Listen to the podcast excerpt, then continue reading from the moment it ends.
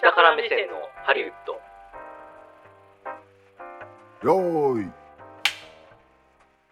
こんにちは久保田裕也ですこの番組は映画好きというほど映画を見ていない映画好きヒエラルキーの下の方にいる久保田裕也と映画制作の現場を一番下っ端としてキャリアを始めた下から目線を持つ三谷兼平さんで映画業界のいろんな裏側を話していく番組ですこんにちは、こんばんは、三谷兼平です。よろしくお願いします。はいよろしくお願いしますうい。あれですよゴールデンウィークはいかがお過ごしでした？ゴールデンウィークですか、うん。ゴールデンウィークはね、うん。あの日光の元肉を焼いてましたねパリピみたいなあ、マジっすか？いいっすね。いや親戚とかがさうん。結婚式を予定してたこの1年間の間にへえ。それ、が2回延期になったのよはあ、はあはあその新郎新婦あ、うん。もう心折れちゃっていやー、折れますよね。いや、それは辛いと思ますかかわいそうだからうんちょっとねまあ親族だったらまあうん。親族言うてもね10人20人じゃないし、うん。もう本当に4人とかうん。で、なんかお庭付きのいいお家に住んでたからさなるほどね。そこで肉を焼いたり家族と肉を焼いたり。結局肉を焼いて酒をの音楽を流して酒を飲んであ、じゃあその、お仕事とか特にそんなになくというか、割とゆったり過ごす感じなんですか？いやもう常に仕事はしてるからあ、そうなんですね。うんあそこは変わらずなんですね。常。にあのやっぱりあの奴隷あの弊社における社長は奴隷みたいな感じなので、はいはいはいはいはい。まあ本当にねあのあれですよえ米国空軍とか海軍とかのうん。寮のところで空軍の人がうん。なんかナッツとか食いながらペプシ飲んで、なんかボール投げてじゃれてたら プンプンプンってなった瞬はい間にはいはいはいはい10秒ぐらいでもう、はいはいはいはいうわーってやってもう戦闘機乗るみたいな、はいあの感じでした。ああ、なるほどね。なんかへへへとかあったらあってあの社内のスラックでメンション飛んできてあこれはやばいやつかもしれないって言ったらもうし出動みたいななるほど。スタンバってたわけですね。スタンバって常時スタンバりながらなるほどはい、いやいやいやいや、それはすごいゴールデンウィークはい、ですね。なのでうん。ごめんなさい映画見てませんなるほど。見ようと思ってたやつはたくさんあったんですうん。見れなかったそうですね。いや、あのー 僕はね、結構映画見てたんですよ、今回。あのーラストエンペラーとね、あの、アマデウスをずっと見てたんでラストエンペラー？そう。ラストエンペラーっていうのは、あの、不義、不義の話ですね。戦闘帝不義の、あの、歴史の秦が終わって、満州国ができて、で、戦争で満州国がなくなって、みたいなところの、まあ、その、歴史の流れを追ったりとかですね。そう、してたんですけど、あの、まあ、アマゾンプライムってなかなかいいよね、みたいな話で、あの、結構その、いろいろあると思うんですよ。ネットフリックスとかアマゾンとかね、アップルとか。はいはい。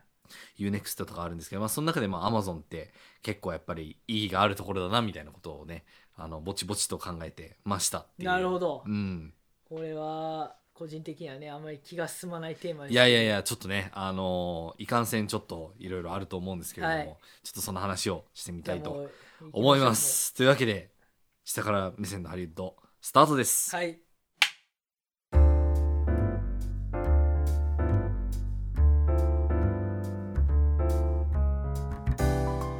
ということでですねちょっとねオーディオブック .jp 的には敵なんじゃないかっていうね敵話だと思うんですけれどもちょっとアマゾンの話をですね、あできるのかなアマゾンはねうん、たくさん喋れることがあるよ。喋りたいことが言いたいことが、うん、本当に。あたくあさんあるりますこの間に全てがこもっていると言ってもいいぐらいのねあるある。ことなんですけどもねいやいやいやいやあの実はですねアマゾンって映画業界にも結構進出してまあそれなりの年月が経つんですね、うん。そうもう10年近く実は経つんですけれども、あのその中でですね、まあ、彼らが実は、まあ、映画ビジネスのある部分を実は救ってくれてるんじゃないかっていう話があるんです、ね、なんと。そう。意外と悪いやつじゃないんじゃないの？みたいな。もしかしていやそんなはずはないんですけど。悪いってあのあなんていうの？あの目的はね大きな目的は常に変わらないですから。あのジェフ・ベゾスってあのあれじゃないですか。あれに出てくるえっ、とオースティン・パワーズに出てくる感じのね。敵キャラのちょっと似てる感じの あの感じですからやっぱりちょっとねやっぱ悪悪感はあるなと思うんですけど。もうん。うん。うんうんあのーまあそんな話をねちょっとしてみたいなって思ったんですけど。つまり今日はね口数少ないです、僕、そうですね。うんもう、はいあのうん。ある程度際に行ったらすごい喋ります。際の話になったら、ね、そうですね。あの行き地を超えたらね。行き地超えたらもうそうですね。わーってもう100分ぐらい喋りますけど あのそこまでいかなかったらもう23個で終わりますもんそうですね。はい。あのでねあのどんなところで実はあのアマゾンって役に立ってんのかっていうのが、はいはい、まあインディー映画のビジネスで実はもしかしたらこれは大事な役割を果たしてんじゃないのっていう話が実は映画業界であるんですね。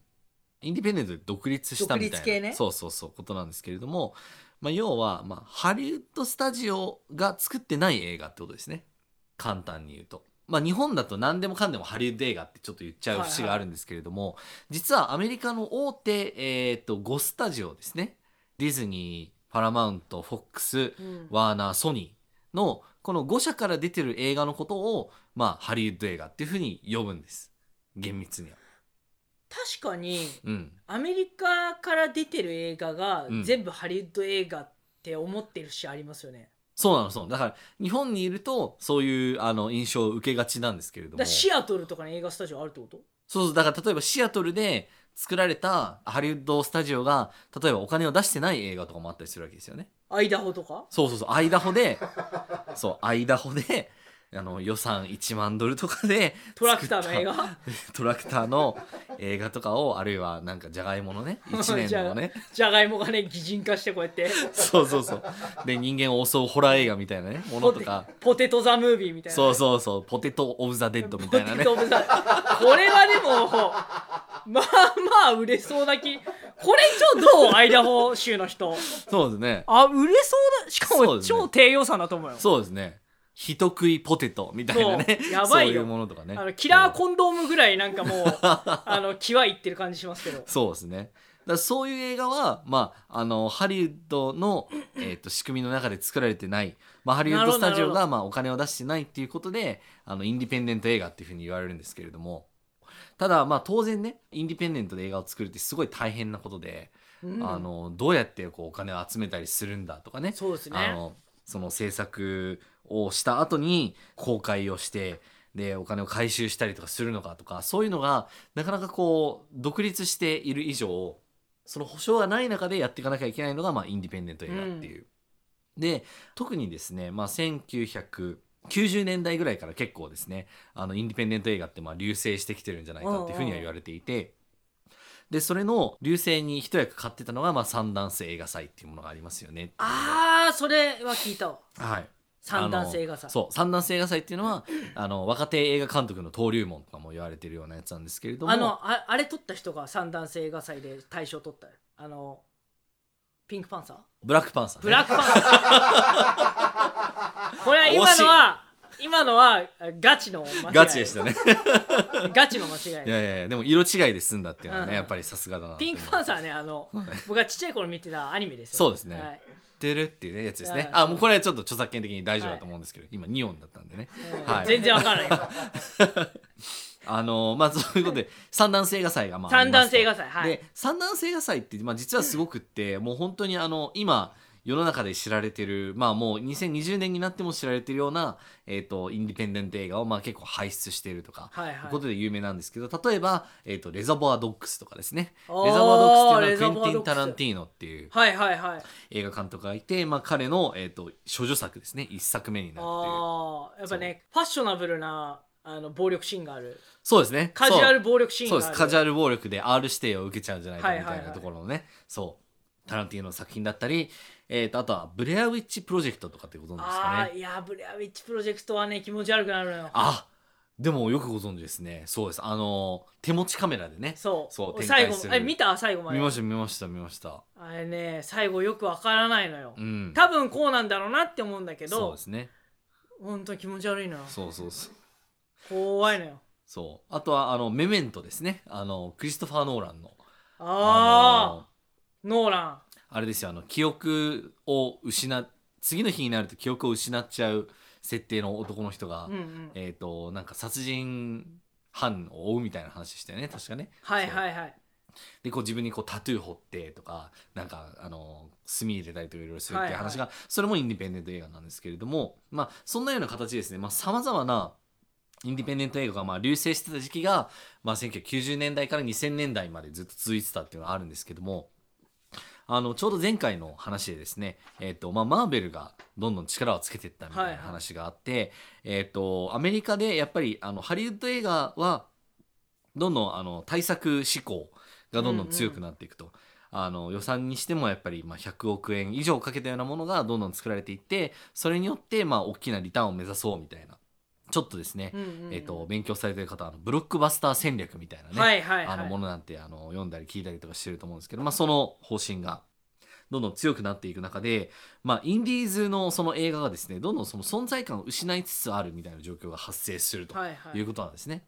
でまあ、具体的にどういうことかっていう例えばサンダンスで、えー、と賞を取ってるような映画とかが、まあ、あのなかなかですね興行にかけたとしてもなかなかこうお金が入ってこないみたいな。うんお客さんがなかなか見に行ったりしないしあのそれによってこうなんていうのかなあの経済活動がこう回っていくっていうことが非常に難しくなっていくというような状況がまあ続いていったんですけれども実はそこにですね、えー、と2015年ぐらいからですねえっ、と A 社とでも言いましょうか。えーとえ A 社がですね、あの、はい、あの、そのハリウッドに進出していく上で、まあ一つの自分たちのブランドとして、まあそういうインディー映画の良質な、えっ、と、安い作品だけれども、良質なものを、うんうんえっ、と、どんどん買って、えっ、と、公開していくと。で、かつ、まあなんなら、あの、賞レースに食い込めるような、うんそういう作品を、まあ、あの、どんどん撮っていきましょうみたいなことで、えっ、と、入ってきたんですね。まあそうなんですね。そうなんですそうなんです。うん。あのやり口がもしかしたら似てる部分がねと共通する部分がもしかしたらあるかもしれないんですけれども、うん。そううんまあ A, A 社ですあくまで。もうもうちょっと聞きましょうか。そうですね。はいはい。でえっ、とまあこれがどういうことになっていくかっていうとですね、あのそれまであの普通の配給会社と,、えー、とその A 社がですね共通あの競合するようになるわけですよね。だ例えばサンダンス映画祭に行ってある映画がありましたと。でその映画を開始10分ぐらいまで見てあこれはいけるなって思ってぜひ買い付けたいってなったら、えー、ともうその試写室からこう出て行ってもうその電話をかけ始めるっていううん。ことが始まっていくんですね。でそれを、まあ、通常のこれまでの映画の配給会社スタジオのインディペンデント部門みたいなところですね、えー、とが、えー、と電話してオファーをかけたりだとかしていく中にその A 社だったりあとまあ N 社とかですね、えーとはいはいはい。え N とフリックスっていうのがあるんですけれども、はいはい。ネットフリックスね。N とフリックスがあるんですけれどもあのそういうところがどんどん進出してきて、はいはい。であの彼らの、まあ、一番の強みっていうのは、まあ、資金力っていうことになるんですね。ううんんあのすごい資金力を持ってそのそれ既存のプレイヤーをもうなんかもう全く寄せ付けないような、はいはいはい。そういう金額設定をして、まあ、どんどんさまざまな作品をですね、はいはい。こう奪い取っていくってはいいうはいようなやり方を、あのしてきていると。なるほど。そう。もうちょっと聞聞こうか だんだんボルテージが上がってきてる感が非常にねあの感じ取られますけれども、はい。そうそうそう。であのだから例えばですね普通って映画を買い付けるっていう世界がまああるんですけれどもつまり出来上がった映画をじゃあうちのあの配給会社で配給するから、えー、といくら出すからそれであの配給権くださいねっていうやり取りなんですけれども、あの大体の相場が例えばあのアメリカで公開するのにじゃあ5億あげるからそれで、えー、とアメリカの配給権ちょうだいねみたいな。うんで、えー、と仮にまあそれで進めていったとして、まあ、広告宣伝費もあの配給会社はまあ担うんですけれども、じゃあ例えば、えー、と5億プラス広告宣伝費3億じゃあ出しますからって言ってディールしたら、配給会社側としては、えー、と少なくとも、まあ、20億弱ぐらい稼がないとトントンにはならないっていう、うん。まあ、そういう世界なんですよね。半分が映画館に行くからっていう話があったと思うんですけれども、まあ、そのようなビジネスの中で、まあ、そのインディペンデント映画ってまあちっちゃい作品であることもあって、まあ、市場がある程度たかが知れてる部分があるんですよね、だからそれによって買い付けできる金額っていうのは上限があると、はいはいはい。でそんな世界の中に A 社とか N 社とかはですね、まあ、その倍だったりとか3倍だったりみたいな金額をこうドンってこう積み上げてでそれで作り手の人からするとまあもうその金額があれば制作費は全部回収するし、うん。しかもある程度黒字が出るから、まあ、その部分がまあ自分たちの儲けにもなるしうん。っていうことで、まあ、ウィンウィンみたいな形が成立することになるんですけれども、まあ、もちろん会社によってはというか人によっては映画によってはあの劇場で公開することが大事だからっ言って既存のあのハリウッドのあるいはインディペンデントのその映画の配給会社に高い金額をですね蹴ってそちらの方を選ぶっていう人もいたりするんですけれどもまあそんなようなですね状況が、えー、と2015年以降結構発生してるんですね。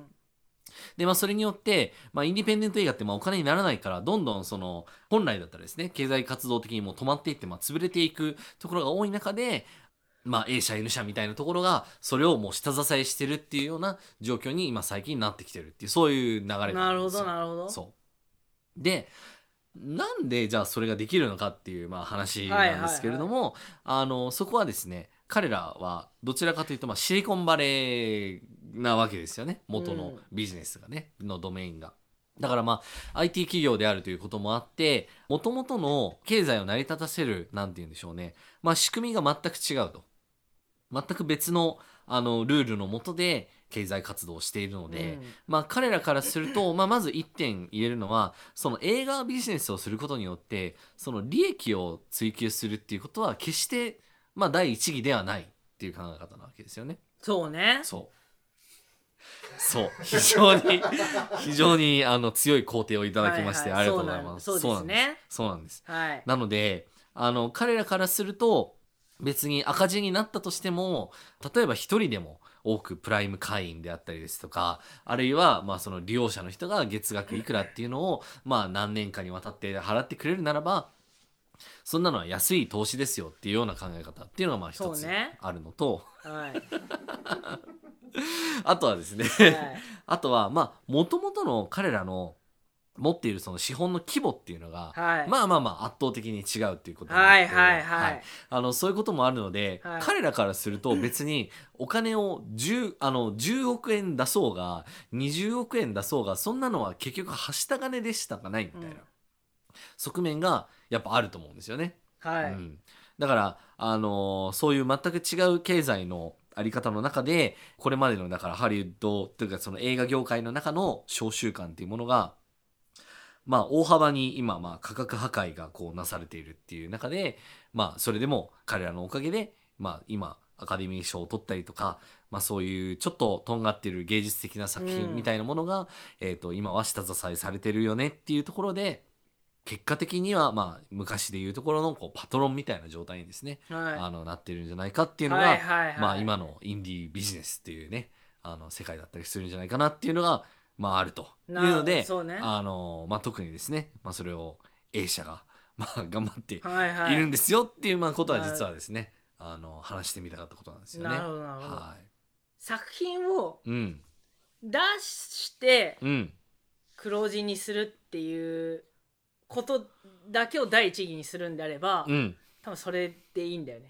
そうですね、うん、だから映画文化全体をっていうよりは、まあ、もちろんその自分たちの利益というか、あのーまあ、自分たちのまあアジェンダがあって、まあ、それにのっとってまあビジネスをしていることはまあ確かなんですけれどもでもまあそれが結果として、まああのー死にかけであると言いますか決して潤ってるわけではない、まあ、スタジオ映画ではないインディペンデントの世界の、まあ、貴重ななんて言うんだろうね、まあ、その存続する上での、まあ、大きな資金源になっていることもまた否めないなっていうところがそうねそうなんです。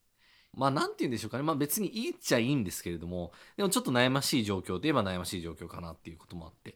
などういうことですか？あのそうですね。なんかまあ映画をですねまあ映画じゃない映画館じゃないところで見ることがじゃあ、あの是非があるみたいなこともそうだと思うんですけれどもまあなんかなんていうのかな。うーん。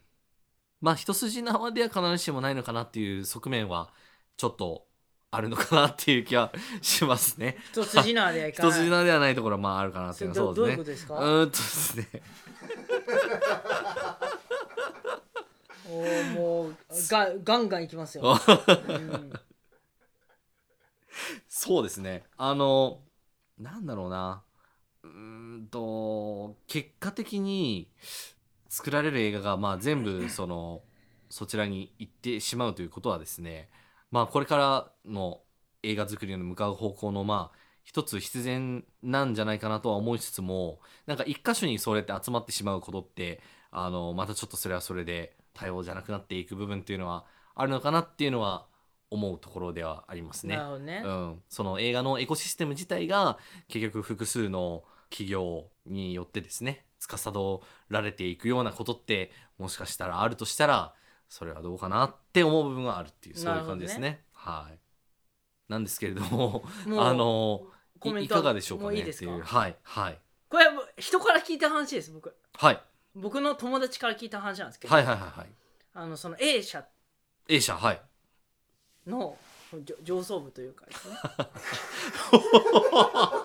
もうこの今日のこの雰囲気やばい。は何をどう考えてるかっていうとはいコンテンツなんてどうだっていいんですよ。そうですね。なぜなら、うん。僕たちは無限に金があるから。うんうんうんだから、うん。うんソフトバンクの孫さんがねうん。豆腐を1兆2兆とあー数えるようにうん。売り上げを1兆2兆とうん。こうやってやっていきたいと。はい。そんな規模じゃねえんだと。うんうん。こっちは道楽で宇宙に遊びに行くような開発してんだぞっていうね。規模はちげえよと、うんうんバカ野郎と。そうですね。いうところで、うん何億、うん。何十億ですか、うん。なな税金ですか？うんそうね。法人税よりも全然、うん。もうひ税率とかじゃないでしょみたいなうそれ、ん。えタバコ税ですか？みたいな。規模のはい金額でうん。コンテンツよこしてくれるんだったらもうやるよほら。金ほらシュッ。ポイッそうね。あのイメージとしてはちょっとこう顔なしみたいなそうそうそう。感じですよね。なんかこうやってこうふわふわってお金が湧いてきて。そうバって湧いてほれ、ねそう。でみんながこれをそれを取ってそれをガブリとしてあそうそう。っていう。ねそうそういや本当にでうん。何がじゃあそのうん。A,、A にとっての価値なのか、うん何がその彼らにとってのフィロソフィーなのか、うん。そのあらゆる消費活動が我々のプラットフォームで行われてないと世の中は間違えてる。うん。というのがうん。ベースの思想なんですなるほどね。だこれはすごいなと思っなるほど。てこれは人から聞いた話なんですよ、はいはい。あの僕のうん。知人がその上層部の人と、うん。まあいろいろ交渉した経緯があるというのがあってですね、まあうん何の交渉か知らないんですけうど、ん。でその時にやっぱり我々の我々のバリューは物流だと。うん。つまりその人が何かを欲した時にうん。何かがすぐと瞬間的に届くというインフラが整えられてることが全てであって、はいはいはいはいそれって究極の利便性じゃないですかと。うん。まあそれは思った瞬間に飯が届くとか、うんうんうん思った瞬間にドイツにあるサプリが届くとか。そうね。うん。しかも座ってるだけで家で、はい。うんうん。っていうのが当然なんていうのそれが実現しなきゃいけなくて、うんうん実現してるのに使わねえってもううんその人間もう生きてる価値ねえだろみたいな。なんだそれみたいな。激だっしていもう究極に便利な環境整えてるのにさらに何が欲しいの？そうね。でじゃあそれコンテンツですと。うん。言ったら別にうちで消費活動を永久にしてくれんだったらうん。そんなもんいくらでもやるよっていう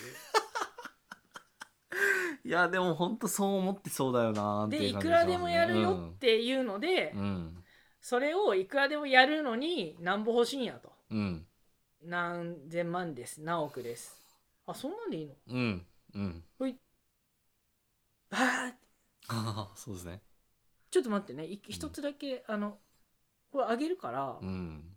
もうこの権利だとか、うんそのロイヤリティだとか、うん。そのめんどくさいこと言うのやめてもらっていい？うわー。うわー。それ。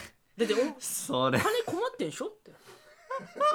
金困ってんだから。あほらここにあるからほら、うん。ここにほら。ほらここにほら。ここにほら。ここに。はいはい。このケースの中にほらはいはいはい。欲しい金あんだから、はいありますね。これはほらおいやるよこれ。いいんすかいいんすか？うんいいんすか？でその代わりこれ一筆書いてここにある紙。あはいはいこれなんて書いてあるんですか？ちなみに。はいあのこのコンテンツの権利はあの基本的にはほ我々に預けるんでうはい。どういうふうに楽しませようがユーザーに。ほうほうほあ。の一切何も言いません。うえこれは永遠にですか？じゃあ読んでください。あ永遠にって書いてある。うわまマまあでもジっすかけ解釈の問題ですかこれは。ままマジっすか？永遠にとは書いてないよ。回収されるまでだから。はい。回収されたらはい。権利主張しできるかもしれない。マジっすか？回収されたらよ。回収されるまでですね、うん、回収されたら自由になるんですね。うん、でも回収されたかどうか報告するか分かんないよ それは分からない。それは僕がやることじゃないから。それは下の 下々のなんかなんて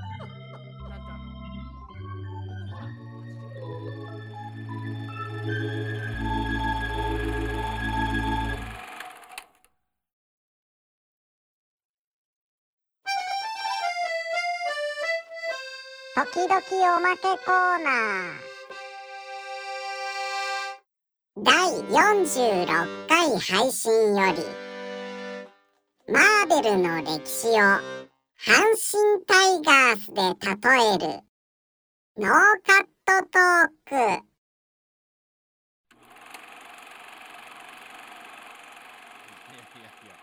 まあねでもあのでもですねその90年代に作ってたものでまあちょっとこう歴史学的なポイントで言うとあの実は今のシネマティック・ユニバースにつながるあの邦画が見られるみたいなことが実はありましてへあのマーベルのキャラクター同士を同じ映画の中に登場させるみはいはい。たいなことが実は90年代の作品でちらほらと出てきてたらしいんですね。なのであのそういうことが、まあ、あのあることによって、まあ、そのシネマティック・ユニバースっていうものの、まあ、基礎っていうかその前段階の地ならしみたいなことはまあできてたんじゃないかっていうのであの例えばザ・ハルクと,、えー、とマイティ・ソーがはいはいはい。一緒に出てるみたいあな、ーまあまあクオリティはまああれですけどまあ。そうそうそう。ですね。とか、えー、とあとはですねあのハルクとですねデアデビルが出るっていうね。デアデビルも。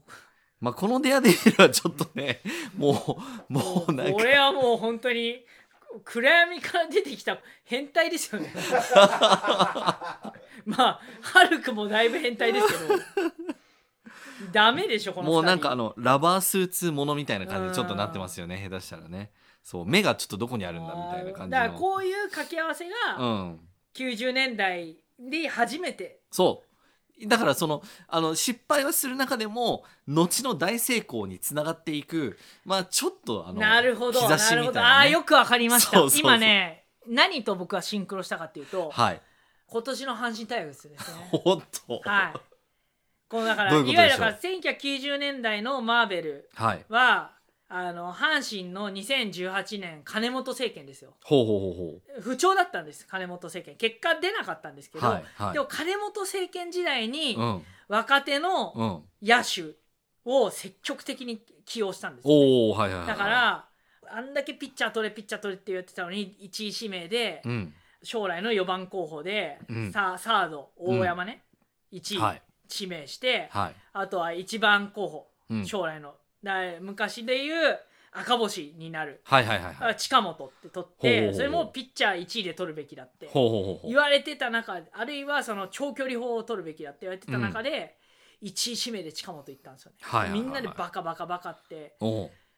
あ散々金本政権時代のドラフトあとはうん。まあ、当時の、あのいわゆるオーダーあのレギュラーオーダー、はいはいはい。ボロクソに言われてうん。中ででもあそこで若若い才能のある野手が経験を積んだ結果、うん。今年のうん。強い準準和製打線じゃないけど、はい。強い阪神の打線ができてるわけです。よなるほど。だからその不調の中に将来的な成功の種があったってことですね。的に若手を起用してったなるほど。だからその積極的な若に若手を起用したそのハル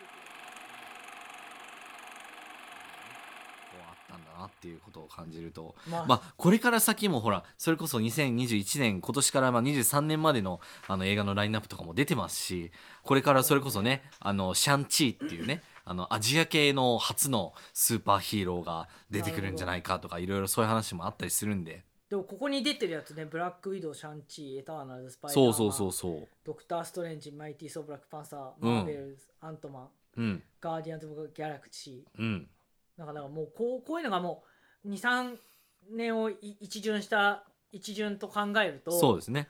なんかもうあれですよね。阪神タイガースのローテーションみたいな、だからもうこの選手は間違いないみたいな。ああそうだからですねねあの初日西うん。2日目、青柳3日目秋山4日目チェン、で5日目伊藤、はい。で6日目がガンケルはいはいはい。でガンケルちょっと調子悪くなったら、うん。藤波にしてみようかとか あとはあのちょっと横から新しい企画でアルカンタラ入れてみようみたいなそうですね。話で。まるっときお前俺の阪神の俺は阪神ファンは絶対分かりやすいんだ。今現在進行形なんだから今。だからそれぐらいだ僕が言いたいのはそれぐらい安定してるってことだね。だから そうですね。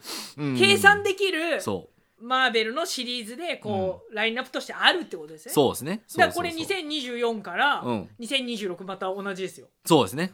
西、青柳、秋山、チェン、伊藤、ガンケル。で、ガンケル調子悪くなったら藤そうです波、ね。はい。アルカンタラ、はい。で高橋遥人が怪我から戻ってくるみたいなのと、はいはいはいはい。これはねあのじゃあだからシャンチーとかそういう立ち位置ですよね。そうですね。シャンチーはちょっとあの期待の新人ぐらいうの。そだ出てなかったけど、そうですね。だから期待信じるだから今年で言うと伊藤だったりするわけですよそうですね。あのそうですね。ドラフト6 5位かな、うん、で結果残せなかったらちょっとまたねそうあのまただか隠れちゃってみらそうそう2たいなね軍からうん。1軍に上がってきて、そうですね。で去年活躍したけど今うん。ちょっと調子落としてる、うん。あの選手が上がってきたりとかあといやー、そうですね。あのあんまり期待できてなくて中継ぎ落ちたけど先発にうん戻そうか、い岩貞みたいなね。いやだかららそれで言うといやもうねマーベルのこの今のラインナップは結構ね層が厚いですよ。層が厚いってことよ。層が厚い層が厚い。だから今年の阪神タイガースは層が厚いのよ だからまるっときまるっと切れないように俺は喋ってる。から話のマーベル阪神マーベル阪神だから。もうミルフィーユのようにそう。ねもうもう本当に。まあもう絶対切れないようにしてるからも。うこれであの映画。というところで今回のポッドキャスト版はここまで。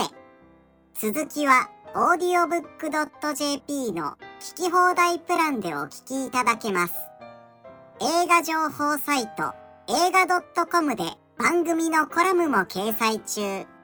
詳しくは番組公式 Twitter の固定表示ツイートのリンクからご覧ください。ではまた次回もお楽しみに。